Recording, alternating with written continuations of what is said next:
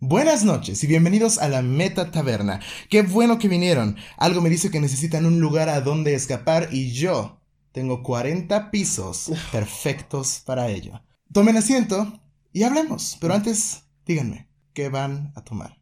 Quítense los zapatos y hagan puños. Ah.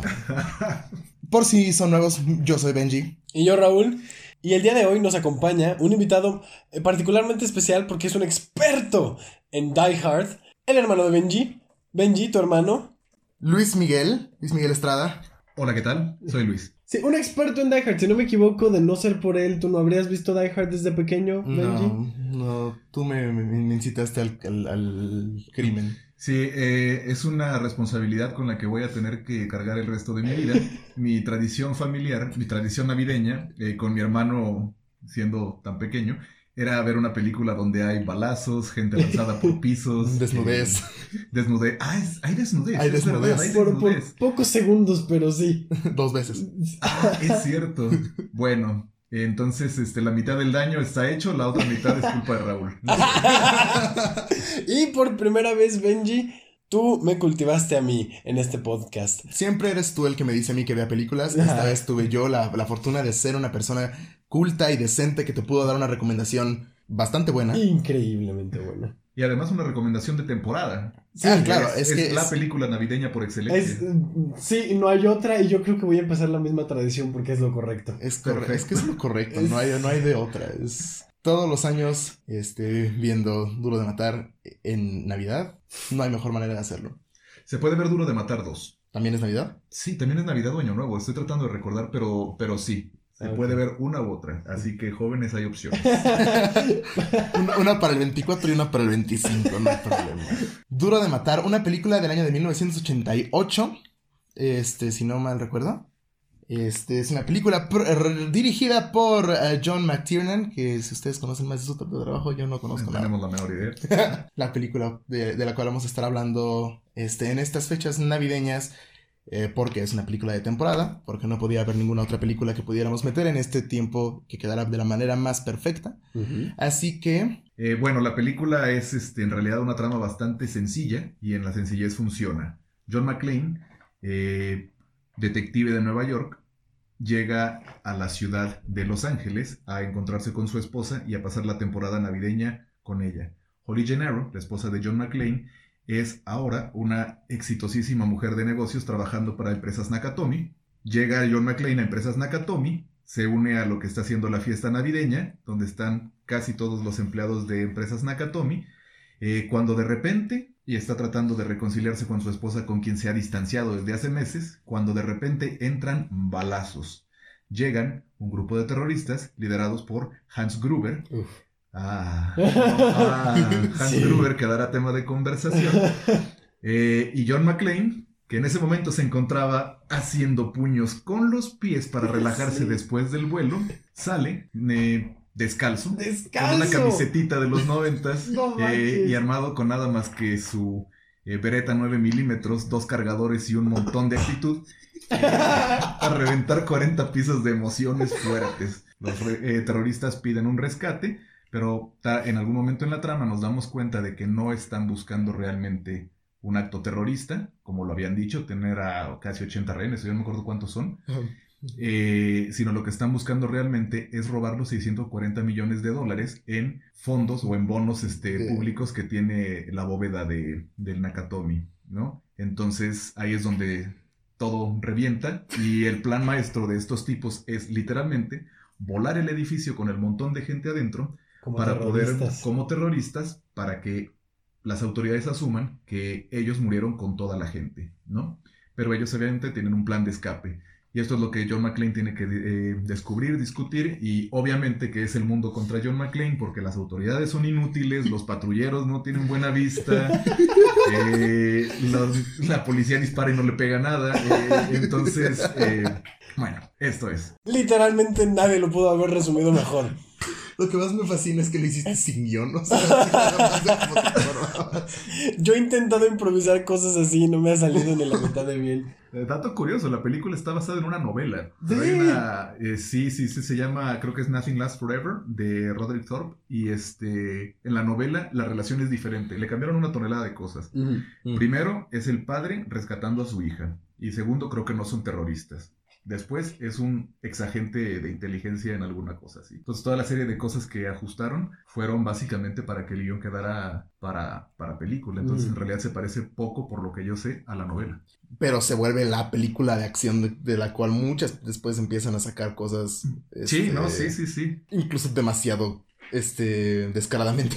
Sí. Bien. No, y vuelve a Bruce Willis un icono de acción. En la misma película referencian a Rambo, que es el otro icono de acción, ¿no? Pero en esta película es cuando Bruce Willis se vuelve otro icono y entonces entra en esa misma liga de Rambo Claro. y John McClane. Ah, John McClane. Es que John McClane. Buen personaje.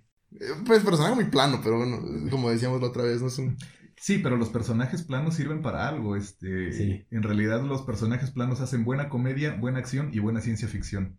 Y, y no es que tengan que ser personajes complejos para, para ser buenos personajes, ¿no? Lo- la condición del personaje plano es básicamente que no cambia quién es. El personaje redondo tiene un descubrimiento, tiene una revelación, tiene alguna cosa que lo hace cambiar algo profundo.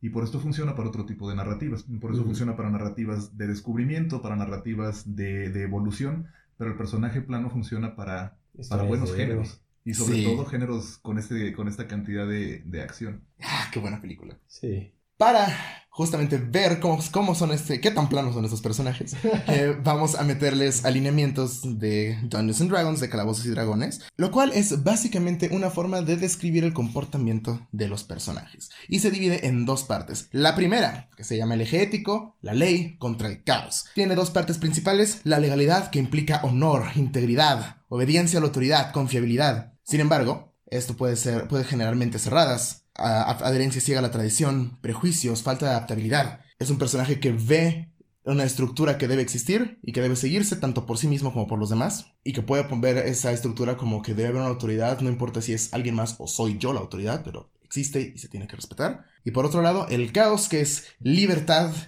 eh, individual, adaptabilidad, flexibilidad, puede llevar a actitudes temerarias, resentimiento hacia la autoridad, acciones arbitrarias e irresponsabilidad. Sin embargo, pues estos personajes generalmente actúan independientemente de lo que los demás esperen de ellos, independientemente de lo que la legalidad, la ley sea la que sea, considere lo correcto o lo ideal. Y por el otro lado, segunda parte del alineamiento, tenemos el eje moral. Bien contra el mal, que creo que en mi cabeza suena mejor decir bondad contra maldad en vez de bien contra mal. Ah, ok, porque eso se enfoca más en el, Ajá, en, en el en- dar o recibir. en- en el- ¿no? en el- en el- lo, que, lo que siempre pongo para describirlos es que la bondad va ah, pegada hacia el altruismo, hacia el sacrificio, hacia el ver por otras personas primero que ver por ti mismo, eh, Mm. mientras que la maldad va enfocada a ver por ti mismo a costa de los demás, es egoísmo y es falta de respeto hacia la vida de los demás o hacia la dignidad de los demás.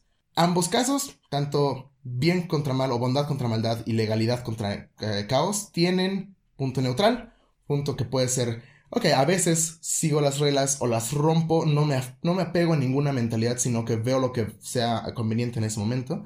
Eh, o por otro lado, en el lado de la bondad y de la maldad, es el no...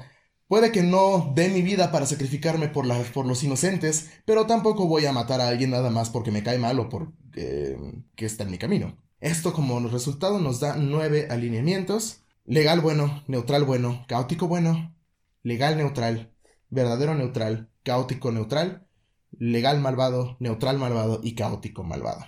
Nueve alineamientos y una lista de personajes de duro de matar para alinearlos. ¿Comenzamos? Bueno, el primer personaje entonces es Al Powell.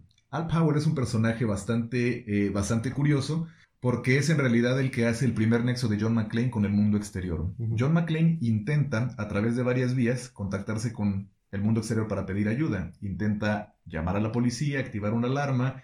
Cuando nada de esto funciona, eh, finalmente en una escena que les gusta mucho, Eh, lo, lo tratan de regañar porque está utilizando un canal aparentemente ilegal y reservado para emergencias y le acaban mandando una patrulla. En la patrulla va Al Powell. Al Powell de lo que sabemos es que es un policía, eh, poco gordito, le gustan los Twinkies, pero no nada más porque le gusten a él, sino porque está eh, casado y está esperando a, a un hijo, ¿no? Entonces, esto es en realidad, esto es en realidad... Espérate, si era cierto. Se lo dice al de, la, al de la tienda, mi esposa está embarazada y el de la tienda no le Sí. cree. Y sí, Sí. está embarazada. Es cierto. Sí, es cierto. sí, es, un antojo de la esposa embarazada. O sea, este hombre es un santo, ¿no? En la mitad de la este, ronda de patrulla que tiene que hacer, se para a comprarle Twinkies a, a su mujer. Es un. eh, pero bueno, este es este Al Powell. Al Powell trata, como cualquier policía lo haría, de evaluar la situación. Se asoma, ve el lobby, se da cuenta de que es Nochebuena, está cerrado, ¿por qué no? Y todo le parece normal. Él no sabe que está hablando con uno de los terroristas que ha eh, ahí este, tomado la personalidad del guardia. Y que se detuvo como dos pasos a- antes de que le dieran un balazo. Es cierto. Cuando es la cierto. pereza te, te, te salva. En este caso la pereza lo salva Qué y bueno. también le hace que le manden un cadáver de Sale y se regresa a la patrulla, eh, eh, ahorrándose pasos. Y cuando llega la patrulla, John McClane, que está unos pisos más arriba luchando por su vida, ha eliminado a uno de los, eh, de los ladrones. eh, y para evitar que, que Al Powell se vaya, avienta el cadáver por la, por la ventana, le cae encima a la patrulla. eh, Y bueno, ahí está tu evidencia. y entonces ahí comienza la evidencia, ¿no? Entonces le, y bueno, y comienza, y le empiezan a llover balas al pobre Al Powell, ¿no? Sí, ahí, este, esto es una, ya ahí la cosa comienza el caos. Y bueno, entonces él durante toda la, el resto de la película se mantendrá en contacto radial con, con John McClane y será su contacto con el mundo exterior, a pesar de que la gente le diga, entre otros el, el, el, este, el de policía, el, El jefe de policía. el jefe de policía Dwayne T. Robinson, que es un personaje que a mí me parece de, de lo más despreciable, eh, le diga que a lo mejor está hablando con un terrorista, que a lo mejor es un tipo cualquiera que se está tratando de hacer el héroe. Pero Al confía en su instinto y, y genera una cierta especie de, eh, de, no sé, amistad platónica, como super bromance ahí con... sí, de, de te estoy salvando la vida y gracias por todo lo que estás haciendo, ¿no? Exacto, ¿no? Entonces hay una buena relación con, eh, con John McClane. Al Powell. Un personaje cuyo alineamiento sería. Neutral, bueno. Neutral, bueno. Ah, empezamos poniéndonos de acuerdo con un personaje neutral. Es que es un pan de Dios. Yo también opino que es neutral bueno. Eh, no me había dado cuenta de lo que, de que la esposa en serio es. O sea, en serio está embarazada y en Tú serio. pensabas que estaba mintiendo para comer en exceso. Sí. Toda la vida. Incluso ayer que la empecé a ver, todavía pensé que estaba comiendo en exceso porque quería. No, bueno, a lo mejor se come la mitad, ¿no? Sí, sí, sí, sí, sí. Sí, pero, pero- yo pensé pero- que estaba comprándose todos esos Twinkies para él. No, sí está embarazada su esposa. ¡Wow! Es exactamente eso. Es, es, es el me desvío para comprarle a mi esposa sus Twinkies que quiere. Ahora, ¿a nadie le perturba que un policía no sea legal? Ah, un poco, sí. Pero, pero siento que en, en muchas ocasiones, bueno, al menos en las, bueno, el mundo de las películas funciona. Siento que muchas veces como que un personaje sea como súper legal, le, le estorba más de lo que le sirve. Mm. Como por ejemplo al jefe de policía o a los del FBI. Ah, A la, claro, claro. a la gente, claro. a la gente Johnson y la gente especial Johnson. Que no son parientes. No son parientes. no, y se nota. Ya. Pero, pero sí es eso. En, en el mundo, aunque sea en el mundo del cine, no funciona igual. Que es exactamente lo que pasa con. Y aquí me voy a lo que yo conozco más, que es en Marvel, Civil War. Ajá. Que es eso, ¿no? Es como, no, no queremos que el CAP sea controlado por el gobierno porque el CAP sabe lo que es lo correcto. Pero en la vida real sería como, no, amarren a ese superpoderoso, por favor, porque da miedo. Sí, no despierta. Y es eso, en las películas Mm, sabes que es bueno y confías en que es bueno, porque lo escriben como bueno, pero en la Sí, vida real incluso- mejor... Te digo, en las películas creo que incluso a veces esto suena como más como un estorbo que como una, Ah, como una virtud. Incluso a tal grado que el plan eh, completo de Hans Gruber depende de que se siga el protocolo exacto. de terrorismo, de, de lidiar con terroristas para que se corte la energía y el sello electromagnético Claro. se, se quite. Al, Al Powell es un buen personaje neutral porque está en medio de personajes caóticos. Ya voy a, Es- ya voy a comentar por qué este, cuando hablemos de los otros, Ah. pero, pero en realidad él funciona como una buena ancla. ¿no? Sí. Se brinca la cadena de mando cuando hace falta, pero responde de manera policial cuando hace falta. Entonces él hace un buen conecte entre, entre mundos que de otro modo están en oposición. ¿no? La, el absoluto caos que se genera por un lado y la legalidad que es inoperante, ¿no? Porque los policías que siguen Es que son. las reglas se vuelven inoperantes y comodistas, hasta le ayudan a Gruber. Sí. Ajá. Y, y es eso, ¿no? O sea, este Al es neutral, es como está su jefe dándole las órdenes y no es como que se rebele contra las órdenes y se meta al edificio y vaya a, Sí, sí, a salvarlo, sino que, ok, sigo obedeciendo la línea de comandos, pero no significa que no le voy a decir que lo que está haciendo está mal. Claro. Y, y es exactamente esa postura Lo de... mandan a su casa en algún punto. Lo mandan a su casa y You couldn't drag me out of here, sir. Sí. Es eso, es, es Sí. yo voy a hacer lo correcto. No, y a tal, y a tal, a tal grado que incluso pues saca la pistola al final para, para matar a, al güero de Oye, Carl. claro, porque tiene una historia tristísima. Uh, eso es- tiene eso la fue- peor historia posible, oye. Ah. Sí, sí, sí. Y no, y te, y te conté, ¿no? Cómo reaccioné contra esa escena, cómo me- el final, o sea. Oh, estaba viendo la película y me estaba mandando mensajes en tiempo real de cómo estaba reaccionando a la película. oh. Cosas como de que le dio vértigo el elevador. Este... Oh, sí, la frase eh, real fue que tenía mis pelotas en la frente porque yo vi la caída y se amarró con una, una maldita pistola, ¿cómo se llama? Metralleta. Ah, sí, sí. Y es como, no, te vas a caer, te vas a morir, no hagas Es eso. Y fue No horrible, fue horrible, fue horrible. y el momento de... El momento al final fue, bueno, todo el final me fascinó, puedo entrar en detalle después, pero esa parte de que cómo perfectamente cerraron esta, esta historia que era como extra de Al, Sí. que casi que se la Sí. ponen así de fondo y luego la cierran y a mí me sorprendió muchísimo verla cerrada, como se levanta el monstruo este rubio, todos se tiran al suelo porque pues es un monstruo rubio con un arma y Al inmediatamente, o sea, se ve como la toma cae John McClane y ahí está Al, no le hacen enfoque, pero ahí está Al, no se tiró y pum, pum, pum.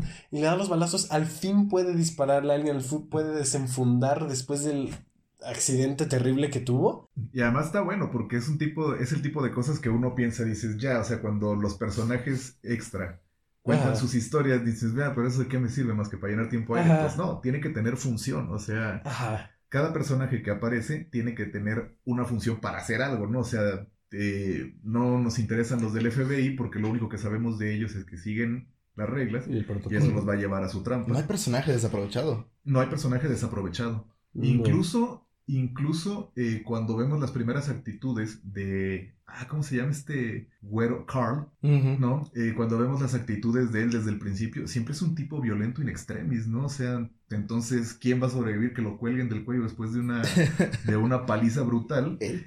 Él. no un hombre hecho 90% de odio, 10% de pólvora, ¿no? O sea, Sí. No, yo me acuerdo ver, o sea, me acuerdo cada que veo esa película, este, el que, el que, el que Carl sobreviva y que llegue ahí a la calle a querer matar, querer sangre, es wow.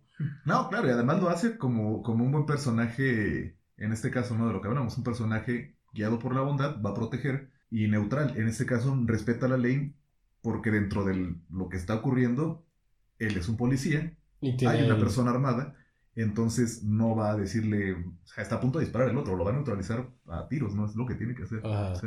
Tengo que hacer esto porque es lo correcto para salvar las vidas. Sí, sí, sí. Y en ese caso, ese impulso hacia la bondad es lo que lo hace superar su propio problema. Sí, Ay, qué bonito. es genial. Ah, sí. Mi esto, héroe El, el Al Powell Lleno de. Twinkies. Ah, Era, era, era, era un, un- un miércoles normal para ese pobre hombre. Sí, ¿eh? y todo cambió cuando le llovió un cadáver desde el cielo. Y después de haber alineado a Al, el gran héroe, podemos avanzar con Argyle. Argyle, el conductor, el taxista, que ya no es taxista, es conductor de limusinas, nuevo en el trabajo, que recoge a John McClane del aeropuerto bajo instrucciones de El señor Takagi. Recoge a, a John McClane en el aeropuerto y no sabe ser un conductor de limusina, sigue siendo taxista, sigue haciéndole plática a McClane de, de la forma que lo haría un taxista y hasta lo dice, que es lo que se espera de él. Llegan a la compañía, lo deja ahí, pero se da cuenta que probablemente este hermano nuevo que se acaba de hacer en la limusina tal vez necesite a alguien que lo lleve de regreso a otro lado cuando no lo logre con su esposa, cuando no logre enmendar todo con su esposa, y entonces lo espera en el estacionamiento y se mete en una situación que al final no tiene tantas repercusiones en él. Pero él está metido en esta situación, encerrado en este mismo edificio, aunque se da cuenta hasta el final. Sí. es que. Wow. No, no, esa es una de las cosas que me sorprendió, es que te, te, te pegara tanto el personaje de Argyle. Es que es genial, Argyle, es, es muy divertido. Es un personaje divertido y además también es un personaje que ayuda a que John McClane entre con más tranquilidad, con más suavidad en ese mundo, ¿no? Sí. John McClane ya sabe que va con estos tipos que hacen negocios de millones de dólares, Sí. este, le mandan una limusina, él es un tipo como un policía, ¿no? No gana una millonada. Está acostumbrada a este trato preferencial, ¿no? Entonces, este, y le llega un extaxista, ¿no? Más gente como la que él está Sí. acostumbrado a tratar todo el tiempo. Sí, y es eso que, que en The Dark Knight dice Harvey Dent, que puede con toda la mafia y no le dan miedo, pero estar con la élite de la sociedad es Mm. algo que no quiere vivir. Ajá. Sí, sí, sí. Entonces, es eso, este John McClane puede con... A tal grado que se va en el asiento delantero de la limusina. Ajá. Sí. Y deja al oso de peluche en la parte de atrás. sí. ¿Qué le pasa a ese oso de peluche? ¿Se queda en la limusina con Argyle todo el tiempo? Sí, ahí Sí, está. todo el tiempo. Y habla con Argyle. Se, se- desarrollan una relación muy apegada el oso y Argyle. Hay un eje de ligue. Porque debería, y Argyle estaría ahí. O sea, No está le des- hablando por teléfono. no le des está hablando por teléfono ligando todo el tiempo.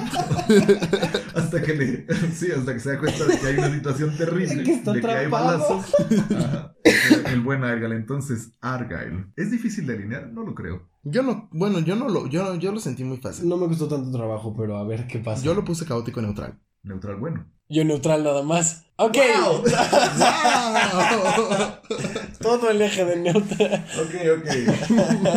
Mira. Tú caótico. Ajá. Ok. Empieza el caos. Mi jefe, no, mi jefe cree que voy camino a Vegas. es es una de las cosas que dice. Este. Y bueno, o sea, yo lo veo desde el principio que, como dices, no es un ex taxista, es una persona que se la pasa rompiendo protocolo desde el inicio porque no tiene la más mínima idea de lo que está haciendo. Ajá. Una de las cosas que a mí más me, me, me, me, me- me llamó fue mm, que, por ejemplo, caótico neutral es eh, el elemento que se le suele, bueno, que le suelo dar siempre a las personas que son caprichosas, como ya lo he dicho anteriormente aquí. Es como el si, el, si es estilo Han Solo al principio de Star Wars, que es, es- ve por, veo por mí mismo primero y luego por mí y luego por mí, es generalmente caótico neutral en, en mi cabeza como por defecto. Argyle se me hace como, como dices, no es, es, es ligue de por acá, ligue por allá, eh, y todo lo que hace es como está presumiendo que, que trae la limusina, que su jefe no, no, no, no lo tiene vigilado, que Sí. este, todo ese tipo de cosas. Y luego también cuando se le... John McClane llega a Empresas Nakatomi y Argyle le pregunta, oye, ¿cómo, va, ¿cómo van las cosas con tu señora? ¿Tienes dónde quedarte? Y, y John McClane le responde que no. A lo que Argyle le, pero le propone que vaya, se enfrente a su esposa y que le diga cómo van las cosas para saber si le deja las cosas en recepción o si lo, lo, lo lleva a un hotel. Sí, ajá. Y dices, ah, qué buena persona. Pero luego le dice de la propina. luego le dice, ah, sí, acuérdese de mí cuando, cuando pida la propina. Ah, ok, ya salió el peine. Este. pero- pero sí, pero mismo Argyle es. Pues es un chavo. ¿Qué edad tendrá el, el vato? Uy, sí. La tuya. Ajá, o sea, tiene nuestra edad. Sí, o sea, sí. O sea, podría ser mi hijo, ¿verdad? Sí. Entonces, se me hace como que es. ah, es que es, un- es que es un caprichoso, un caprichoso en, en- en primer grado. Y has llegado al punto. Es neutral porque es el respeto normal hacia la autoridad o las reglas que tendría alguien a los 21 años teniendo un trabajo así que viene de ser un taxista. Eso sería, todo lo que has descrito es perfectamente normal. Nada es caótico. Nada es caótico. Puede mentir un poco, puede engañar, puede hacer algo ahí porque Yo le va nunca he hecho beneficio. Claro, no, eso Pero es a tú eres legal, tú hasta allá. Va a ser legal este. ¡Au! Mira, se te está quitando la máscara, ¿qué? No, no, no, entonces yo por eso pienso que es neutral. Hace Mm. todas esas cosas, pero son más o menos esperables dentro del gremio. Lo que pasa es que también es el gremio, ¿no? Porque Mm. estar en, en el gremio transportista, pues nada es transparente, ¿no? O sea, es- sí, sí, sí, sí, es taxis, limusinas, todo es un poquillo así, ¿no? O sea, le dices al jefe una cosa, eh, pides que te den propina. Sí, no, o sea, lo veo. Yo lo veo neutral exactamente por eso, ¿no? Porque el, el grado de respeto que siente hacia las reglas, ahí se hace normal para la línea de trabajo y para el antecedente del personaje. Mm. O sea, no se va manejando y que dice, ¡wow! Ya me fui. O sea, Me- me- caótico, me- caótico no hubiera llegado, ¿no? Al aeropuerto. No habría alguien. Ok. Oh, Dios, es que son muchos extremos. O sea, no sé en dónde se mide la línea de caótico. Porque estaba a punto de cambiarme a que si era caótico, en especial por eso que dijiste de, no, mi jefe cree que estoy en Las Vegas. Se está tomando las botellitas de vino de la limusina. De la todo limusina. esto. Pero- Insisto, normal. Pero luego es como, ajá, es, es muy normal. Y el hecho de que, de todas formas, o sea, se sigue trabajando. Sí, digo, tal vez su jefe cree que se fue a Las Vegas, pero sigue con el cliente que tuvo que recoger. Entonces, Exacto. ahí es donde no sé en qué punto se tiene que dar el salto a caótico. Y es, yo creo que es por eso que yo lo dejaba en neutral. Es el, es el, pues es que simplemente está haciendo lo que quiere, no por... Cuando se da el salto, yo pienso que cuando tenga consecuencias. Si tiene consecuencias para la trama, que él sea caótico, eh, perdón, que él sea así, pero O para consecuencias él. importantes o para él. Sí, si lo estuvieran amenazando de despedirlo y aún así lo hace. Sí, porque la consecuencia es menor, ¿no? Que hace, ¡pum! Le pega un golpe a Tío. Yo. Ajá. Este, y ya, ¿no? O sea, en realidad Tío atrae el dinero, pero en realidad era, era increíblemente difícil que Tío se escapara de cualquier modo. Ya era un movimiento desesperado, esto ya estaba hecho, ¿no? Eh, colabora, colabora con el resto de la, de la trama, yo por eso pienso que es, que es bueno en el, en el eje moral, porque colabora y lo hace ahí sí desinteresadamente, ¿no? O sea, él, afuera hay un montón de policías, ese tipo va a tener que salir reventando alguna de las salidas de emergencia y de todos modos él decide, ¡pua! Le doy un trancazo ahí, este, y además tiene muy, buen, tiene muy buena mano derecha, ¿eh? Porque Sí, lo noquea de uno. lo agarra desde abajo y este y un golpe imposible y lo noquea. Pero bueno. Tú sabes de golpes. Pero entonces, este, sí, bueno, bueno. Tú dijiste neutral, neutral. Sí, sí, po- porque no creo que... No sé, yo creo que este es más bien un caso de... de va a ser una acción buena, pero no es, no es, no es como una forma de vida que él tenga, sino que es más Ah. bien esta, esta acción que tomó ahorita, porque, ok, ya vi que hay balazos, ok, ya vi que está todo muy mal porque hay policías afuera, y Ya se este... enteró por medio de la radio. Ajá, Por y- cierto, ya me cambié a tu bando. Estoy neutral, neutral. Ah, muy bien. Y, y este hombre se ve como un terrorista, déjalo detengo, pues aquí tengo la limusina que ni es mía. Entonces... Hace sonar muy casual de tener a los terroristas. ¿Ves que alguien lo hace muy casualmente? Ah, bien Y, dicho. y- bien y dicho. es esa, esa neutralidad yo creo con la que se maneja de... De, que- De un momento estoy ligando por teléfono mientras me tomo las, Ajá. las este, botellas de vino que son para mis clientes y al otro momento golpeo a un terrorista en la cara porque está el desmadre afuera y, Ajá. y, eh, Y puedo. y puedo. Y te- lo tengo enfrente y voy a hacerlo. Mm. Interesante. Neutral, neutral. Sí, sí, sí. Vas convenciendo, eh, vas convenciendo. Sí, sí, sí, Sí, sí. Es esa, es lo, lo que lo mueve es lo que él ve en el momento y evalúa en ese instante, no una postura de voy a voy a intentar hacer el bien. Igual cuando, por, por ejemplo, y ahí se muestra, él podría verse como estoy haciéndole un bien a John McClane cuando le dice te voy a esperar. Luego le dice, pero me das buena propina, ¿no? Ah, no, Entonces sí, es, claro. es ese balance otra vez de, de, o sea, sí está bien, qué buena onda que lo esperes, pero también es nada más porque quieres una propinota. Entonces... Neutral, neutral. Yo, estoy de acuerdo, yo estoy de acuerdo. Me gusta, sí, sí, sí, sí. Me gusta. Yo estaba pensando que era bueno, porque yo pensaba en ese. Digo, yo lo hago. A lo mejor para mí los terroristas me dan más miedo. ¿no? es que estoy en el gremio, yo lo veo igual que él. A lo mejor a mí por eso me da miedo decir, ah, un tipo que quizás venga armado. Entonces, este, yo sí siento que es un sacrificio, un pasillo más adelante de lo normal.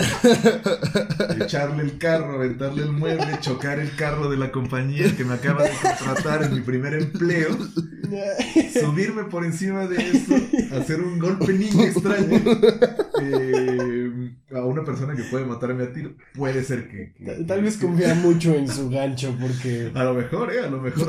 O a lo mejor no mide esas consecuencias porque no, no se le pasa por la cabeza. También. Y es, y es, es- es muy, es, no, es más impulso, no, no creo que haya sido tanto de, uh, me voy a sacrificar por detener este, fue más como, oh, hay que detenerlo. Ah, ya no se vio a él mismo en cámara lenta. No, ajá. No, ok. Fue, fue el impulso de, ok, deténganlo. El impulso del momento. Ok, Ajá. ok, ok. Ah, ya, neutral, neutral. Dos puntos para Raúl. No hay puntos. No hay puntos. No dejes que te engañen, no hay puntos. Muy bien. Y así final- finalizamos a Argyle y pasamos con con uno de los personajes más despreciables que cada vez que veo esta película me dan ganas de golpear en la cabeza, en, eh, darle una cachetada una y otra vez. ¿Te refieres al cocainómano que trata de entregar al marido de su jefa a un grupo armado? Correcto. Me refiero al cocainómano Harry Ellis, que desde su primera aparición al principio, cuando John McClane todavía está en el aeropuerto eh, o de camino eh, hacia el edificio de empresas Nakatomi, empieza a coquetear con eh, la señorita, la señora Holly Gennaro McLean. Ajá. Y es una persona despreciable en todo su esplendor. Una persona que no solamente contento con intentar eh, llevarse a la cama a, la espa- a una mujer que todavía, que, que todavía está casada, Sí, sí, sí. este, en esta película, Sí. sino que es suficientemente descarado para que cuando llega un tipo que sabe que es policía y que tiene la cara de persona más mala del mundo, este, no me acuerdo, creo que no trae visible la pistola, ¿verdad? Ahí. No, en ese momento En no. ese momento no la trae visible. Pero que seguramente sabe que está armado. De todas formas le dice a Holly que le enseñe el Rolex que le regaló. Claro, sí. Además, desde que llega es. Este es el marido de Holly. El marido policía. sí, se lo dice así porque ya sabe qué clase de persona es. O sea, es como, bájale, es su marido policía. Y es. Y nada más llega, llega John McClane con la cara de Bruce Willis. o sea. Ajá. Sí, sí, sí, sí. No sería como para estarte metiendo, ¿no?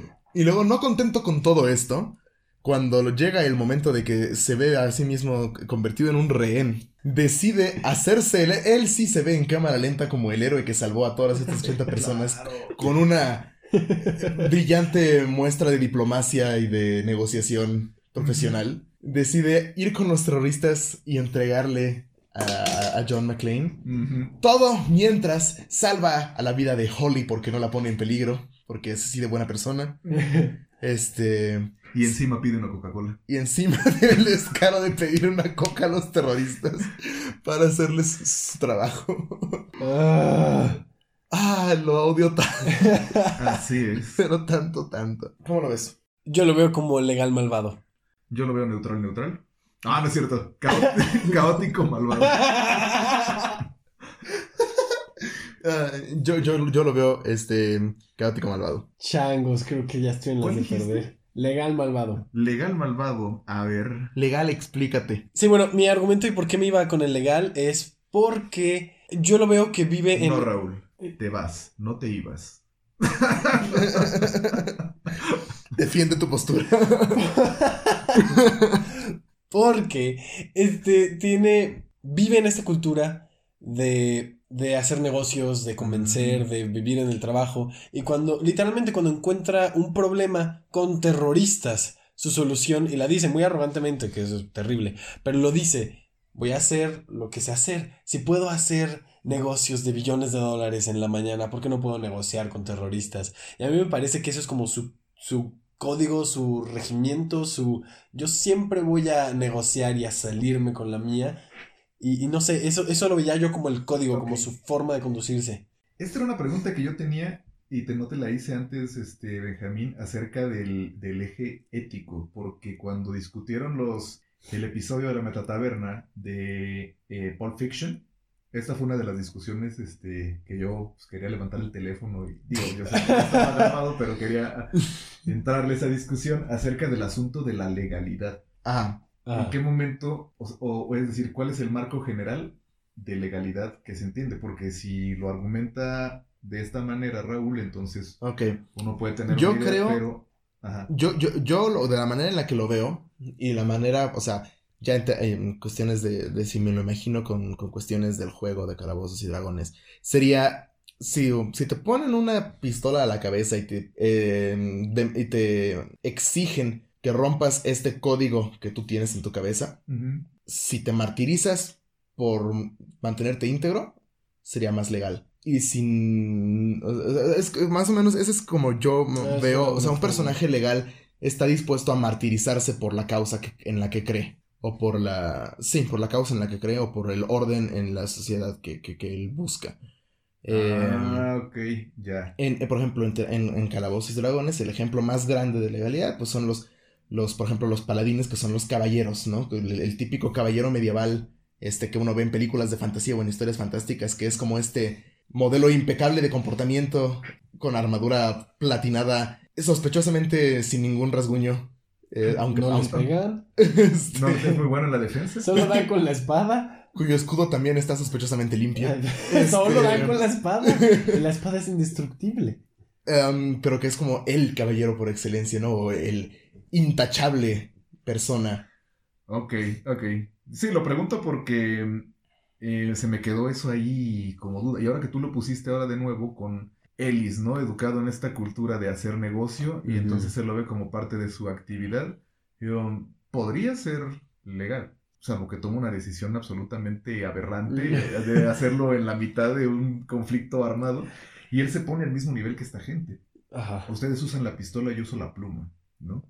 Entonces, este, quizás, no sé, yo sí lo sigo viendo caótico.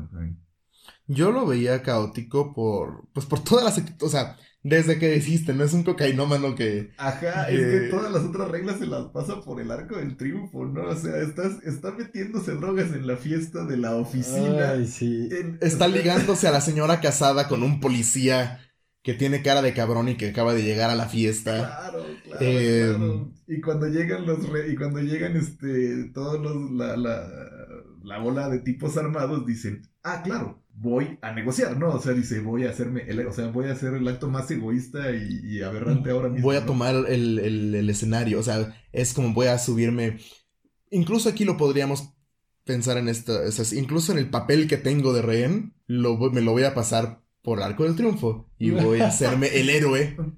Sí, sí, sí. o sea, sí, tan caótico que ignoro la situación real de soy un rehén. Voy a hacerme como que soy. Exacto. uno ¿no? de ellos. Eh, el caótico con su relación con la autoridad tiene esto, ¿no? O sea, él Sí, o sea, le están apuntando una pistola y no creen la autoridad de este otro. Sí, no, o sea, y va desarmado, ¿no? Total, dije, bueno, trae otro cohete, pero ni. No, no, Entonces, no, no. este, sí, yo sí lo sigo viendo caótico, caótico, caótico.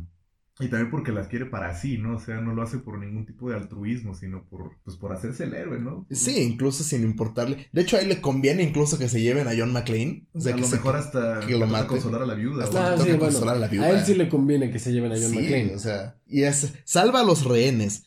Seguramente le suben de, de, de, de- de de puesto. puesto, sí, claro. Este, seguramente, Ah, sí. seguramente consuela a la, a la- a la señora y acaba teniendo acción navideña. Este, o sea, No sé. Holly Gennaro ya hablaremos de ella, pero le saca dos dientes al reportero. ah, sí. Oh, Sí. Ah. Bueno, pero en la cabeza de Ellis, Qué buen final. en la cabeza de Ellis. en la cabeza de Ellis acaba con, con acción navideña. No, acaba, aca- acaba sonando las campanas de Belén.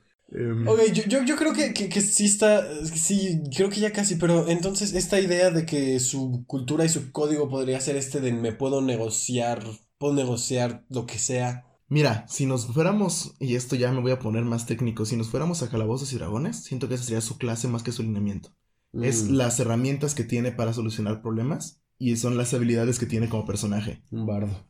Ajá, o sea, él, él, Un bardo legal, ma- digo caótico malvado. él tiene, o sea, esto es como, borracho. e- esto es como él sabe lidiar con los problemas. Este, independientemente de, de las motivaciones que tenga, independientemente de, de, de- de todo, o sea, lo que él puede hacer es hacer negocios de 9 millones de dólares por Mm, a- a- mientras desayuna, o sea, es... Ok, sí, es una, es una habilidad que tiene. Es una habilidad que, que sabe tiene. que po- posee. Ah, y que la, la quiere utilizar para este completar este esta imagen que tiene él de ser el héroe de la fiesta. Sí, y además es un malvado muy... O sea, me- ese tipo de personajes mal... O ese tipo de maldad es una maldad bastante... Común. Bastante... Sí, bastante común porque no sabe que es malvado. O sea, Ah, él es un tipo egoísta. O sea, Sí, es sí. patán. No, no le él cabe cree en su cabeza que- talento y su importancia. Sí, no le cabe en la cabeza que sea malvado, entonces por eso se lleva al que sea... Brent de The. Good Place. Ah, ah, Sí. ya quiero que hagamos el de The Good Place. Pero sí, sí, sí. ¿Te No. convencimos? Sí, caótico malvado. Va. Muy bien. Un punto para Benji y otro para Luis. No hay puntos.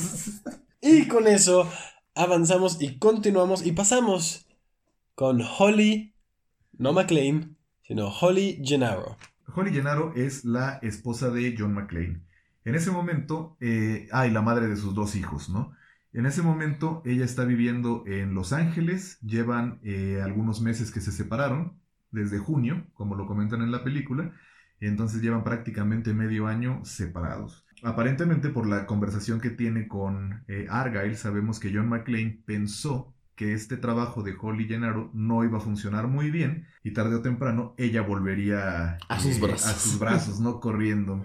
Obviamente no funciona, obviamente ella resulta, bueno, no obviamente porque parece que no es lo que se esperaba a John McClane, ella resulta un as de los negocios eh, y hace y se queda ya con un excelente trabajo, ¿no? Esto le pone una o sea, era serie la de... segunda al mando, ¿no? Sí, es la segunda al mando de, eh, de ahí del, del changarro. Entonces, este, esto es una cosa de lo que comentábamos hace mucho, ¿no? Yo esta película la vi mil veces, Mm. pero solo hasta que la vi recientemente no había dado cuenta de que es un buen, es un gran personaje. ella. Sí. Es este, es un personaje femenino fuerte, es independiente y, y en realidad este, hace apuestas duras, ¿no? Eh, como esta situación eh, marital, pero no descuida su, su, eh, este rol que haya asumido como madre, entonces es, es una exitosa por todos lados, ¿no? A mí me parece sorprendente ese personaje visto en la distancia, ¿no?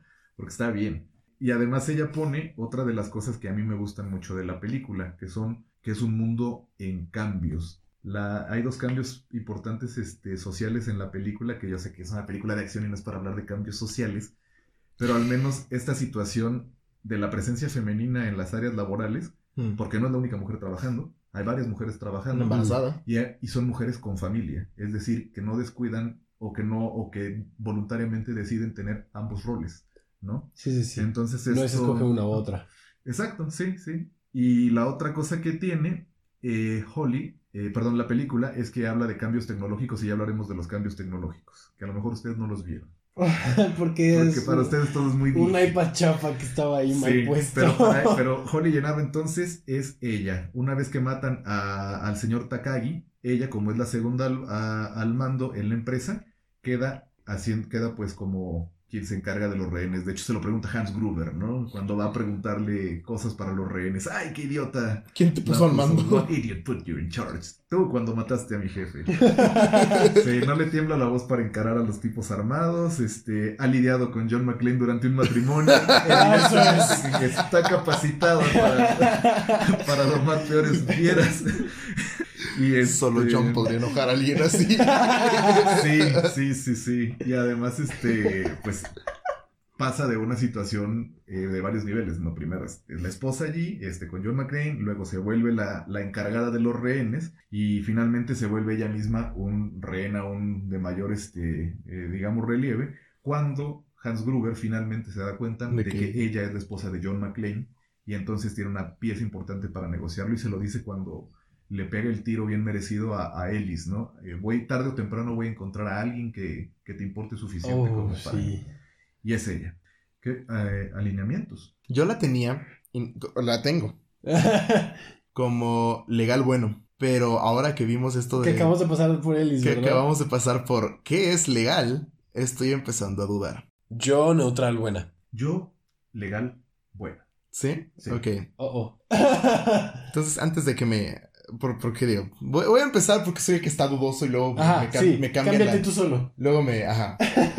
Yo, obviamente, como de, este, decía... Bueno, yo la veo buena sin ningún reparo. O sea, es que, como decíamos, ¿no? Es... Pide cosas para los rehenes, Sí. este... Sí, pide el, el sillón para la embarazada porque pues, le está lastimando la espalda. Incluso desde la primera escena en la que sale ella, que, que está su asistente, la, la tipa embarazada trabajando, es como de, vete a la fiesta, me siento como Ebenezer Scrooge, o sea, Ajá. no, no, no, no estés Sí, aquí. Sí. matándote. Eh, o sea, en realidad, sí, o sea, ve por los demás en general. Por, ve por su familia, intenta, intenta arreglar Sí, las eh, cosas. con- prepárale con- con la John habitación McClane, a, o sea, a John. Le prepara la habitación de huéspedes, o sea. Lo o sea, invita a es- es- que vaya. Sí, es, es- es una persona que, bueno, si es buena, no la veo de, de otra forma. Ah, no. Claro, es que también hace muchas cosas, este, eh, cada vez que entra a la oficina y ella sabe que ellos ya saben quién es John McClane, cada vez que entra a la oficina sabe que le puede ir la vida en ello Y siempre hace las cosas que tiene que hacer. ujú. Sí, buena, buena que lo es. Y, y- bueno, legal, legal. Yo a ella la veía, o sea, la veo como una persona que, como dices, o sea, es una persona que no descuida a su familia, una persona que, que está en el mundo de los negocios de una manera exitosa y que además es una persona que está como que apegada, tan apegada al, al, al sistema jerárquico, bueno, al, sí, al, a cómo funciona la empresa, que ha logrado escalar al punto de que es la segunda al mando de empresas Ujú. Nakatomi. Y no solo eso, sino el momento en el que a mí me, me- me termina de decidir es en el justamente que acabas de mencionar, que le preguntan quién te puso a cargo y ella tú, cuando mataste a mi jefe. O sea, ella, de una manera similar a lo que decíamos de Poe Dameron en Mm. el episodio de Star Wars, la autoridad, el puesto de, de, de, de- de persona al mando se libera y ella solita se sube este, y lo acepta y lo toma. Eh, y eh, empieza a comportarse como una persona que empieza a buscar eh, que le traigan el sillón a la, a la embarazada y que, que se mantenga en Que les algún den viajes al punto baño. el orden, ajá, que les den viajes al baño que Sí. se mantenga en cierto pues orden para, para, para la gente que está bajo ella. ¿Ya ves si es bien legal, entonces? Ah, no, sí, sí, sí, sí, sí. Se está convenciendo al mismo todavía. Sí, me estaba convenciendo a mí mismo de, de- de- de Ok, eso.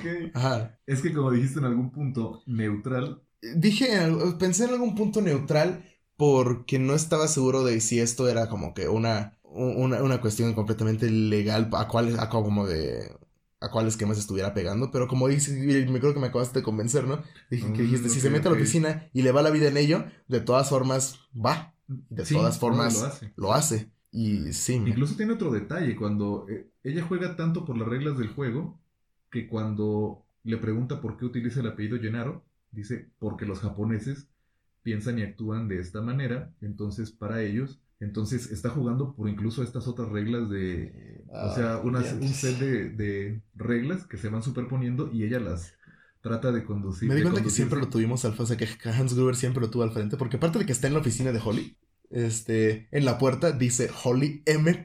Gennaro. Está la M de McLean todavía. Yo- Bueno, pero puede ser Holly Marie, puede ser... No, bueno, sí, pero Pero está. está la M, ¿no? Y Y yo, digo, quiero, y está yo quiero pensar, Claro. yo quiero pensar el que, retrato. ajá, que, que es, que es eso. Ok, y aquí es donde, por desgracia, yo ya perdí mi argumento.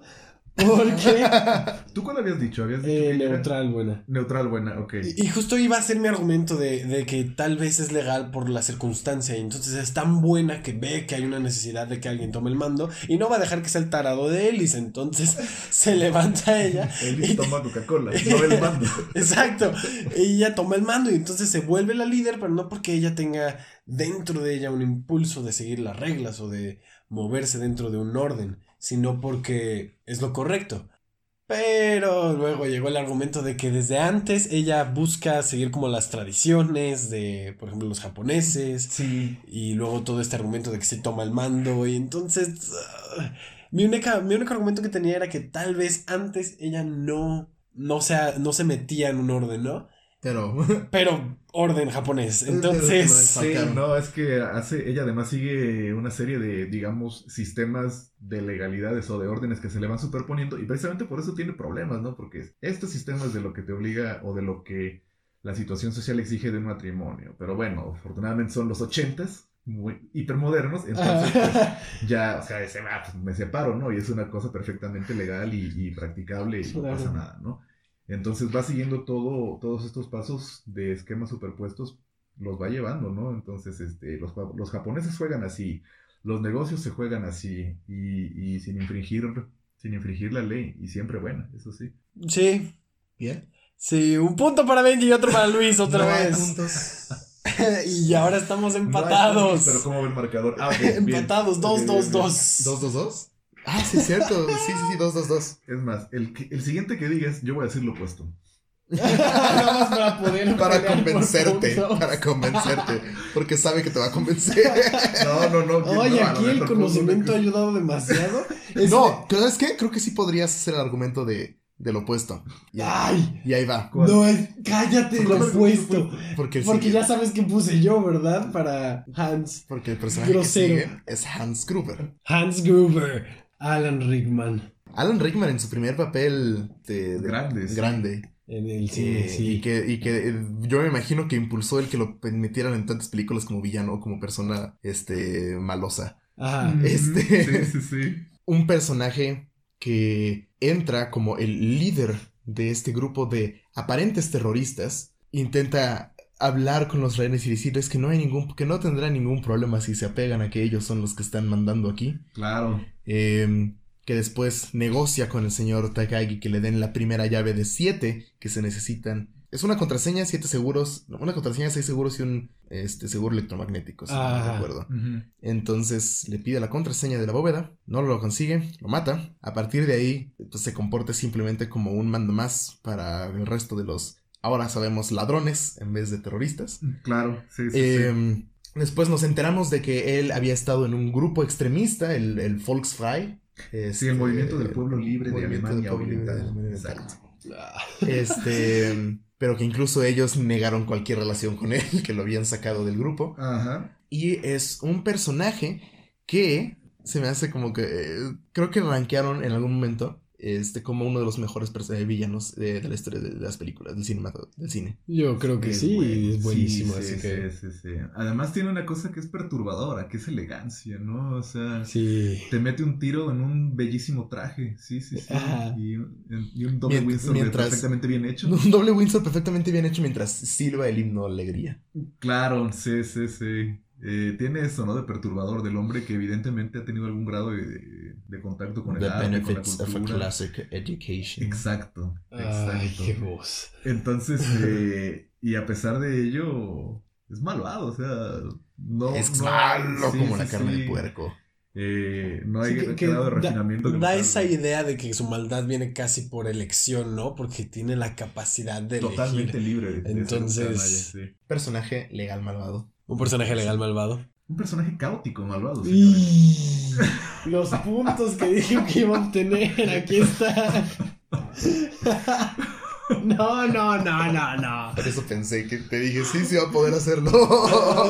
Ay, no. No, no, no, pero, pero a ver, legal. No, no, O sea, mejor no, caótico. legal. No, no, no, primero, porque nos va a convencer, entonces. Entonces que se acaben la Tenemos que hablar tú y yo primero.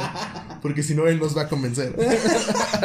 ¿Qué les conviene? ¿Hablar después de mí o hablar primero? Creo que hablar primero. Ok, venga. A mí al menos me conviene hablar Ok, vas primero. Y yo, primero, luego él, luego yo intento a ver si nos salvo. Wow, te vas por la réplica, qué valiente. Em, como decíamos hace rato, uno de los más importantes aspectos del plan de Hans Gruber era que él conocía cómo iban a reaccionar los policías y que él sabía que la acción policíaca era inevitable, cuestión que incluso él comenta eh, cuando los policías arriban por primera vez al exterior del edificio de Nakatomi. Dice, era cuestión de tiempo, sabíamos que tenían que llegar, estoy esperando a que lleguen los federales. Cuando eventualmente este, llegan los, los federales y, y efectivamente siguen el protocolo para cortar la, la energía eléctrica de, toda la, de todo el circuito local y que se libere el, el, el seguro electromagnético que tenía la bóveda, caen pero como moscas en la, en la red que estuvo tejiendo Hans durante toda la película.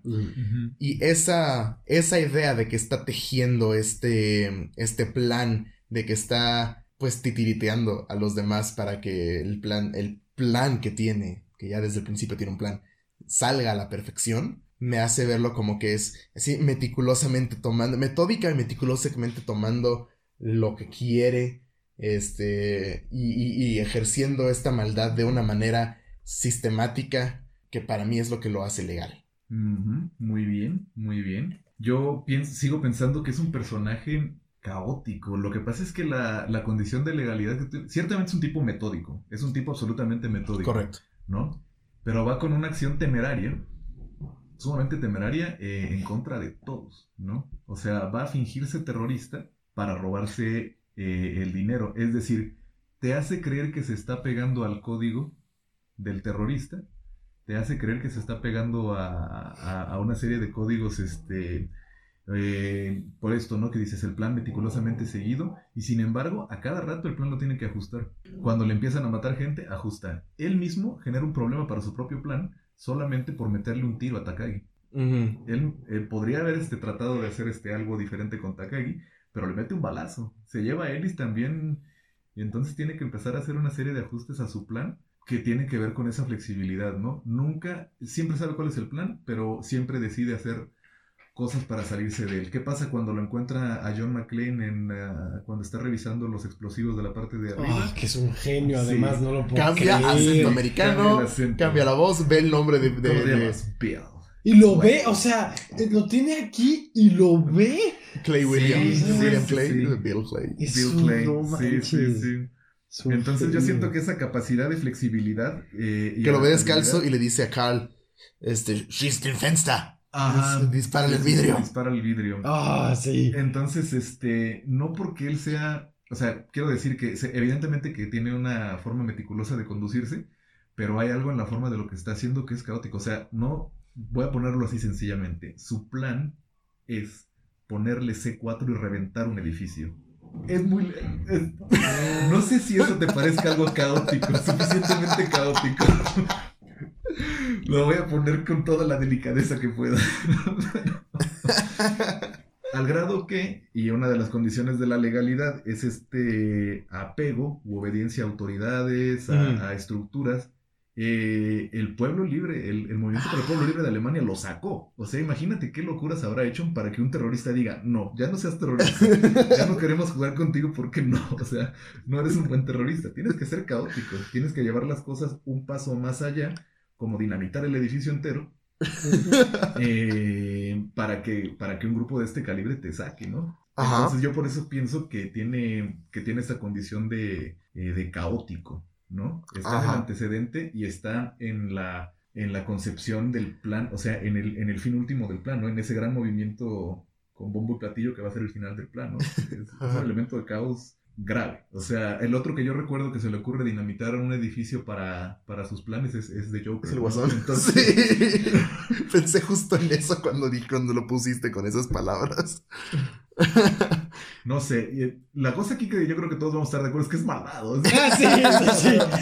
Ahí sí no. Sí, Es no. malo como la leche. Es malo, no sé, sí, como una cerveza en ayunas. Y ¿no? malo O sea, por elección no. igual, ¿no? O sea, Sí, con- y con- Malo y cínico. sí, sí, pero yo como que lo veo, lo veo caótico por estas razones, sin negar que, como digamos, en su Mm, forma de plan. personaje, lo que fuera su clase, ¿no? Sería este tipo de cosas, serían sus habilidades. Su Que- habilidad sería una capacidad planes. organizativa. Sí, como el Guasón. Que también lo hace, o que sea... es súper bueno planeando. Yo no sé, el guasón sí tendrá, no sé, un cronómetro muy bueno, No, este, de- desorden obsesivo compulsivo de contar los tiempos, o yo no sé qué Es tiene, un- pero, Es un genio el- al hacer planes. Que pero aunque. por eso pienso que Hans Gruber tiene esa condición de ¿Nos caótico. puedes salvar todavía? No, yo creo que sí, o sea, todavía. Es que todavía lo. Mm, Por ejemplo, el hecho de que lo hayan sacado del grupo de terrorista, eh, bueno, uno es especulación porque pues no lo vemos ocurrir, entonces puede haber sido por cualquier Pero la cosa. causa puede haber sido por cualquier Eh, cosa. ajá, exactamente. Y, y bien pudo ser porque él era demasiado caos o nada más muy extremista, pero aún así como en las mismas reglas, pero tal vez buscando un objetivo más alto. Tal vez ellos buscaban matar 10 personas y Han siempre decía, no, 100 o algo No, es que el, el asunto más bien tiene que ver en este caso con el, el objetivo terrorista tiene un trasfondo político Mm. y él no es un político, él es un ladrón. Ah, bueno, o tal vez es eso, tal vez su, Sí. su ideal no estaba acorde a lo que ellos querían. Ellos Exacto, querían... sin embargo no parece que tenga ninguna condición de los, de los honores y orgullos de ladrones, o sea, este se lleva por delante a que- al que sea. Wow. Sí. Mm, yo todavía necesitaba algo. Dale, dale. Dale, dale, dale. dale. Este, no, pero la cosa está en... ah, ¡Maldito dinero! ¡El plan! ¡Maldito ¡Es que hay un plan! Personajes legales malvados son los que metódicamente Toman lo que quieren. Toman dentro lo de que los límites quieren. De, un- de de lealtad, orden o, tra- o tradición. Dentro de los límites de lealtad, orden o tradición. Que es ahí donde nos están tirando todo, porque no tiene límites de lealtad, orden o Caótico tradición. malvado. Actúa con violencia arbitraria. sin-. Pero Elis. tampoco es... Pero no es arbitrario. Mira, a él de todos modos lo pudo haber regresado al grupo de la gente, pero... Pero también iba a volar el edificio, ¿no? O sea, iba a de volar todas de formas se iban a morir entonces, todos. O sea... Ir, ir con la con la preconcepción y la idea de que todos van a morir en ese edificio. El punto de que va a matar a alguien ya lo probó con Takagi. mm, Y ya sabe que... ya- y en ese momento ya Este sabe es- que John McClane lo sabe. Es de la segunda parte. Eh, actúan con violencia arbitraria, impulsados por su avaricia, odio o sed de sangre. Sería sí avaricia siento que a Takagi se lo lleva por pura... Gusto. Por puro gusto. Porque, mira, si lo pones de cualquier modo es... Si le pregunta a Takagi, y Takagi le explica que no le sirve, entonces, ¿para qué le pregunta a Takagi? ¿No? Si de todos modos iba a poder hacerlo a través del FBI, de nuevo, ¿para qué le pregunta a Takagi? O sea, si este último, si estas cosas las iba a poder desactivar por otra vía, por- o sea, Lo mata y luego le pregunta, tío, si puedes romper el código, ¿verdad? ¡Oh, Dios! No, acabas de arruinarme el argumento que iba a sacar. Espera, no, es que yo, justo- yo justo iba a decir, justo iba a decir que, que yo veo su asesinato muy metódico, ¿no? Como que, ok, tengo el plan A. El plan A es pregúntale a Takagi. Ok, no funciona, entonces pasamos al plan B, pero no le importa. Y eso es donde entra la maldad, es lo que yo decía. ajá, Como que está siempre llevándose a través de unos lineamientos y un plan. pero le pregunta tío, es Y le verdad. pregunta después. Sí, sí puedes romper el E- ese es el ¿verdad? problema, sí, ahí. Es lo que. Sí, yo. No me, bueno, no me trajiste por mi encantadora personalidad. Ay, y sí es medio encantador el. Medio enfadoso también. Pero es que sí, ese es el problema. Le pregunta pre- preocupado. Sí. No le pregunta como, ok, si vas a poder. Como esto ya lo ibas a hacer, si vas a poder. Es como un, eh, pero sí puedes, ¿no? Tiene gestos de su, de su caos, porque cuando está dando los nombres de los de las este, organizaciones que quiere que También dice- tira uno porque Lo leí en el lo de como digamos capacidades, tu capacidad organizativa, ¿no? Horrible. Pero como personaje, personaje, yo creo que sí va por el caos. Sí, Yo estoy de claro. acuerdo. Sí, ya. ¡Oh! Dos puntos para Luis.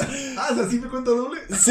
Es uno por cada persona Es que por convenzas. persona que convence. Eh, y lo peor es que ya no vamos a estar en En el desacuerdo. último es difícil estar en desacuerdo, pero bueno. Ah, no puede ser que Hans. Gruber, el señor del plan maestro, sea un Es igual, es igual que Joker. Es igual que yo. Es que ese fue el problema cuando dijeron Joker. Dije, ah, porque Joker es un caos. Pero Pues- tiene buenísimos planes. Eso, es que sí, te digo, como habilidad, ¿no? Como habilidad de personaje. Y, y no lo había pensado cuando lo dijiste como lo de Ellis, con lo del bardo. Pero eso me dio la idea. Dije, claro, no, es que tiene que ser por allá. Alice es, co- Ellis es completamente encantador, se basa en su carisma. Eh, Este se basa en inteligencia. este se basa en es- inteligencia y planeación. Mira tú. eh, John McClane, Uf. el hombre que no necesita presentación, eh, uno de los mejores héroes accidentales de la historia del cine, prácticamente eh, un ícono de la cultura pop. Eh, está en un documental de Netflix, por cierto, Die Hard, eh, The Movies That Made Us. se llama. serio? Sí. Sí, no, no lo Y lo es. Eh, sí, entonces, eh, pero bueno, el señor John McClane, sabemos, como habíamos comentado ya, que es un eh, policía de Nueva York, un detective, que lleva algo así como unos, ¿qué dice? 11 años o 15 11 años. años. 11 años Sí, en, en la fuerza, y entonces, eh, bueno, tiene esta situación, ¿no? John McClane viaja a ver a su, a su esposa, y de una u otra manera eh, se encuentra en una situación marital muy poco, muy poco deseable, ¿no? Eh, entonces viaja para allá, se encuentra con todo esto y decide eh, resolverlo. Una de las cosas que a mí me fascina del personaje de John McClane es que va creciendo y creciendo y creciendo. Empieza con una decisión sencilla de policía, ¿no? Mm. Oigo balazos, me asomo para ver qué es, agarro la pistola y trato de hacer una cosa, ¿no? Eh, pedir ayuda. Y mientras más va pasando la cosa, más se va Vuela el C4. Ah, sí, sí, sí, Ay, sí. Dios. Entonces, este, bueno, John McClane, eh, el hombre que no necesita presentación, conforme avancen las películas vamos a saber cada vez más de él. Eh, pero una de las cosas que a mí me gusta como personaje es algo de lo que había comentado ya antes, ¿no? De la película que me gusta, el, el- el hecho de la tecnología.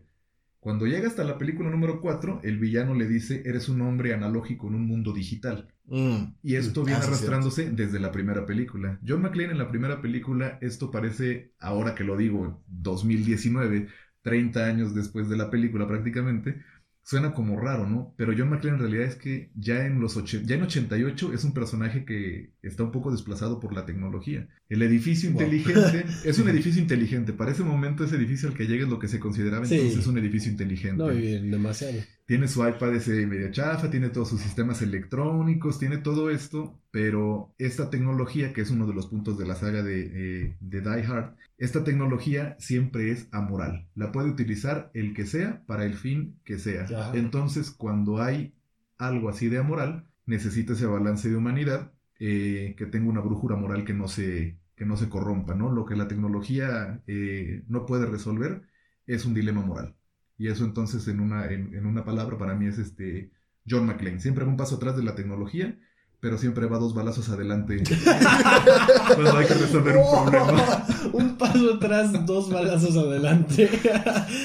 no, bueno, eh, y, y, creo que va a ser un personaje fácil de alinear. Yo también. Desgraciadamente, desgraciadamente. Es, buenísimo. Pero, a ver. Eh, yo lo tengo como caótico bueno. Caótico, caótico bueno. Sí, es, que es... es, difícil. Oh. Y además el, el, el asunto del, de la legalidad, en algún momento lo pensé. Dije, bueno, será un personaje legal porque es un policía, pero se brinca todas las trancas, está fuera de su jurisdicción, no hace lo que le piden.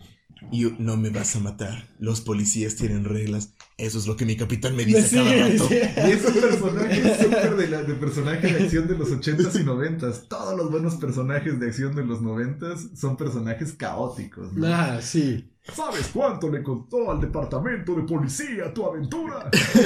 y luego, si no fueras el mejor detective que tengo. Ay, siempre es así. Sí, sí, sí, sí, el jefe gritó, ¿no? Entonces John McClane no sabemos mucho de él, pero sabemos que debe ser el, no sé, la espina en el costado de algún capitán Sí, sí. que está... Sí, Imagínate, el de Nueva York lo imagínate, ese- quería lejos. imagínate el capitán de Nueva York está cenando de Navidad le- y, Se le, le llaman. digo, No, antes de que le llamen su úlcera, ya le ya, ya se lo avisó, ¿no? Él así, "Ah, John está porque haciendo digo, algo. igual y no está viendo las noticias en, en- ese momento, pero que Sí, saldría en las sí, sí, noticias. sí.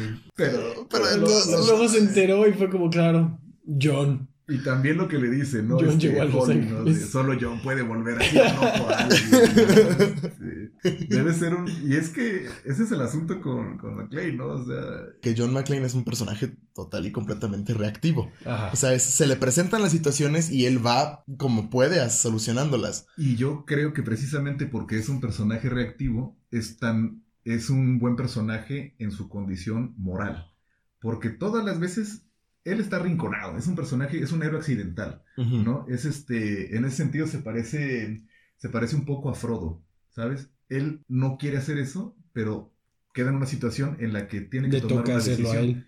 y la decisión que toma siempre es hacia adelante. ¿no? Ese es el acto, ese es el acto moral. Trata de llamar a la policía y ¡tas! no puede. Trata de responder de manera, digamos, este, lo más legal posible. Pide ayuda, activa una alarma, pero luego la tecnología llama a la policía. La tecnología se impone. Alguien la controla, interviene en el teléfono, etcétera, etcétera. Cuando todo falla, eh, se vuelve un tipo caótico. Controla la gravedad, Con-.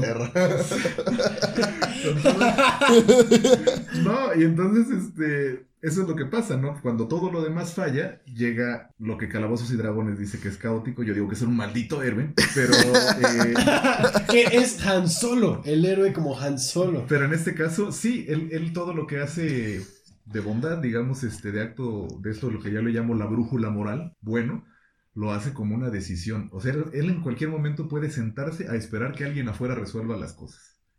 ¿no? Es reactivo Y lo hace durante un momento cuando, lo hace en algún momento y cuando él se sale de la jugada, le echan dos cohetes, o sea, le avientan dos pequeños misiles a un, A un RB, a a un- un, a un- este, sí. un carrillo. a un carro, ¿no? Entonces reacciona como un personaje caótico y vuela tres cuartas partes de, de la- de- de los pisos inferiores. bueno, no pasa nada, ¿no? pero se lleva a la gente, ¿no? Sí, realmente es un tipo muy reactivo, pero hace reacciones que van hacia, orientadas hacia ello, ¿no? Y hacia la bondad, hacia salvar a la otra gente, ¿no? Se pone en peligro, revela dónde está, ¿sabes? O sea, se pone en peligro cada vez que hace algo, pero lo hace. Sí. ¿Qué más hay que decir sobre John es McClane? esto eh, lo que me encanta que siempre llegamos a descubrir. Por ejemplo, John McClane, caótico bueno. Y descubrimos Hans Gruber, caótico malo. Entonces, esa oposición que Por tienen funciona. es completamente en, oye, yo estoy haciendo el mal y oye, yo estoy haciendo el bien. Entonces, es literalmente la batalla eterna del mal contra el bien. No, y exactamente funcionan esos términos también de, de una película de acción, porque ambos son personajes, sí, planos, pero como tienen una forma de contraponerse tan armoniosa, Exacto. hacen una, hacen una, Una mancuerna una muy- mancuerna muy buena para que la acción dramática evolucione rápido. Y por eso hacen falta los personajes neutrales, como Al Power. De hecho, yo cuando, cuando los estuvimos resolviendo, como primero en la lista venía Hans Gruber, hice caótico malvado, y cuando pasé a, a Ellis, ya lo veía como caótico malvado desde la frase de yo soy como ustedes, ¿no? O sea, él se pone al nivel, ¿no? De, de ellos desde. Y en el caso de, de McLean, yo lo seguía pensando en el caótico contra caótico, ¿no? Uno hace una locura, otro hace otra locura, pero la cosa va escalando y esto es uno de los éxitos de la trama, ¿no? La escalada, ¿no? Es el, Empieza es el quien hace cosas más Empieza con balazos y termina en explosiones. y termina volando un edificio. eh, que eso es el increchendo, ¿no? No, ambos empiezan con palabras. Llega Hans y por favor danos la contraseña. Y Ah, llega bueno. él y le dice, Hans, basta. Y, y así poco a poco empiezan los balazos y sube balazos y sube explosiones y ¡ah! Y además también es un buen personaje porque pone una línea en esa, en esa frase, en ese one-liner fenomenal eh, de, de Die Hard, pone una línea que lo conecta con otros héroes más o menos Del de- viejo del oeste. viejo oeste, ¿no? De esta, estas grandes este, construcciones de la cultura pop, de los héroes este, de acción, ¿no? Ujú. Y lo conecta con los héroes del, del viejo oeste. Y la condición de policía lo conecta con el cine de acción de los Ah. 60, 70 y esto del hombre solitario en contra de un, de un sistema y que se encuentra en esa situación 80s. accidental, ese es el, el cine, el cine que vendrá, ¿no? De acción. Entonces ese, es, ese famosísimo Yippee-ki-yay, motherfucker. Es una gran conexión con un montón de cosas. Y sí, es, o sea, caótico, bueno, nadie lo refutó, Nadie lo pero refutó. qué grandiosa forma de poner estos personajes así. Eso significa que por primera vez perdimos los Perdimos dos. los dos. ¿En serio? Desde ¿No que hacemos pasado? los puntos, es desde que contamos los puntos que van, creo que cuatro con esta edición. No hay puntos. Van cuatro con esta edición, lo- van dos Benji y yo uno. Y ahora, Ah, Luis, Fíjate. que ganó otro. Qué gusto, jóvenes. Y eso queda de alinearlos. ¿De, de qué manera, Raúl? Sí, entonces con eso finalizamos los alineamientos y podemos pasar al resumen rápido que siempre se hace. Comenzamos con Al Powell, el policía neutral bueno, porque todo lo que hacía y lo que busca en su vida es hacer el bien, y no importa dónde se ponga, no importa con quién se ponga, tiene que hacer el bien, tanto que le compra todos los Twinkies a su esposa sin importar que lo critiquen. Luego tenemos a Argyle, que es un chamaco, un neutral, un, un niño que simplemente hace lo que se le antoja porque pues puede y luego ve que hay problemas y entonces ayuda porque pues puede y es muy nada más vamos a ver qué pasa en el mundo y a quién podemos seducir.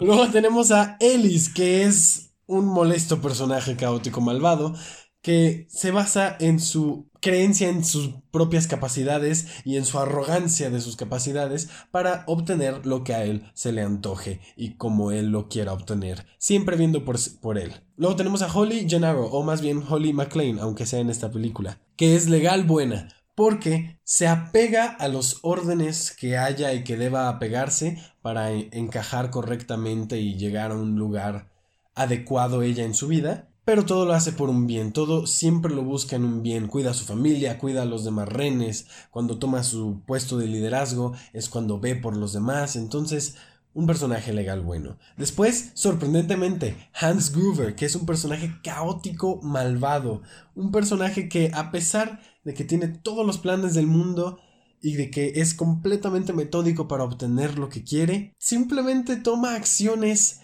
de una manera impulsiva en busca del objetivo que él tiene, que en este caso es llevarse un montón de dinero, y que es por completo una contraparte y el opuesto en el eje moral de John McClane, nuestro héroe, caótico bueno, que de la misma forma que Hans hace lo que se le antoje para obtener lo que quiere, pero lo que quiere John es el bien, salvar a todos estos renes, ayudar a toda esta gente.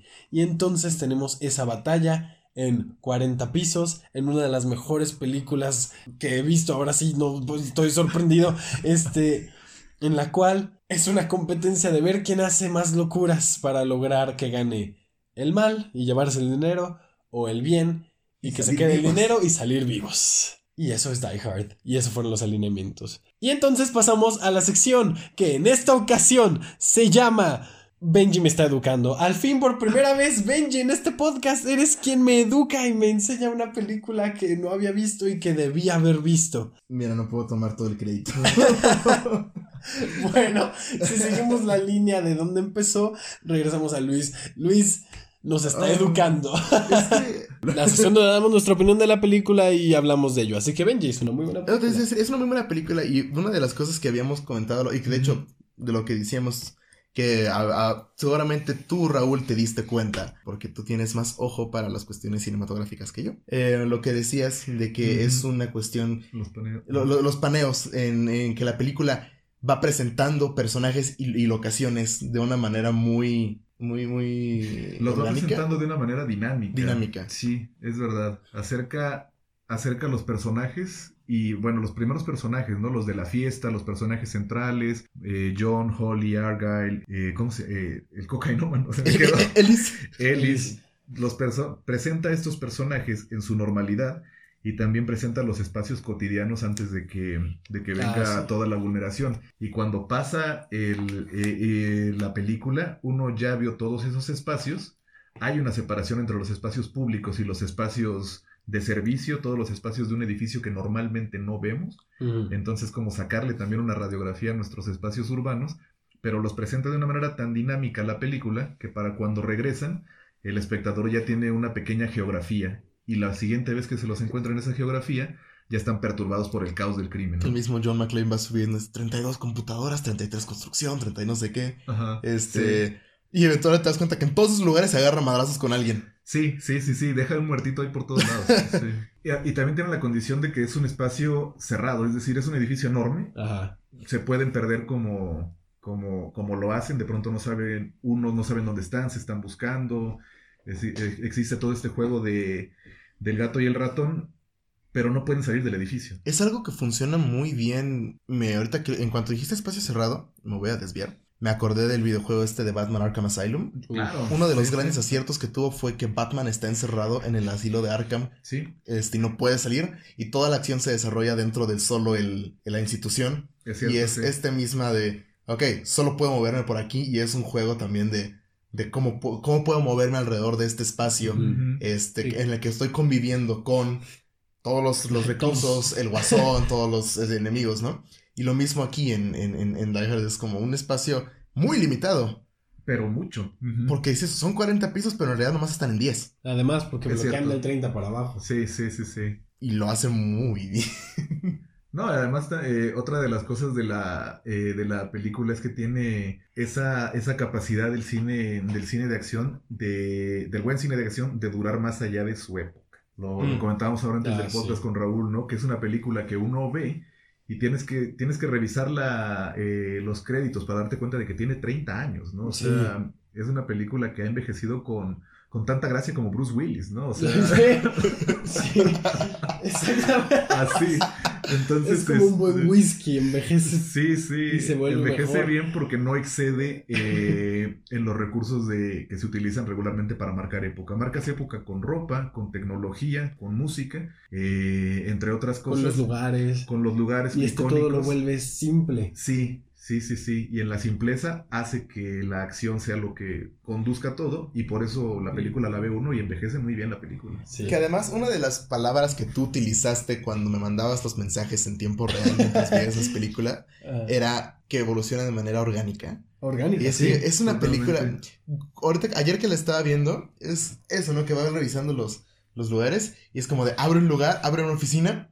Este, y ves, si nada más rápidamente la locación y la cámara se aleja. Y digo, ah, importante. Desde el principio, sí. él, él- él enseña el Rolex y yo, oh, importante. Importante. Ajá, y todo se vuelve importante y todo lo presentan orgánicamente, ¿no? O sea, Ellis obviamente iba a presumir el Rolex, entonces presume el Rolex y luego se vuelve relevante. La historia de Al, toda la historia de Al que también estábamos diciendo, es parece que nada más es para llenar el personaje, pero no, se vuelve relevante al final. Se Claro, vuelve relevante al final es- y engrandece el personaje de, de Al Powell. Este, el, el Rolex sirve al final, este, como. El ma- símbolo incluso de... Para, para matar a, a Hans Gruber. Claro. Este, Y es súper simbólico.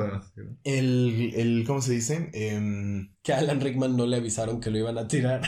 Ah, es cierto, por eso pone la cara que Sí, pone. Sí, que sí, le, sí. le dijeron que te soltamos a la, a la cuenta de cinco, por ejemplo. Eh, una, dos y, Y ¡pum! Ya lo habían soltado. Entonces, Sí. por eso la cara de Hans es súper real. Esto, cuando uno trabaja pues suficiente escritura creativa, siempre es una recomendación que incluso los personajes secundarios, piénsalos como que pueden ser el personaje protagonista Mm. de otra historia contada desde, otro, desde otra perspectiva. Sí, sí, ¿no? sí. Y este es el caso de, de, de Al Powell, es el caso de Hans Gruber, es el caso incluso de un personaje como Ellis, ¿no? Despreciable como sea, pero, pero sería un pero- personaje que tendría dimensión como para contar una historia sobre él, ¿no? Que se acaba un poco antes, pero Sí, sí, sí, sí. Bueno, más corta.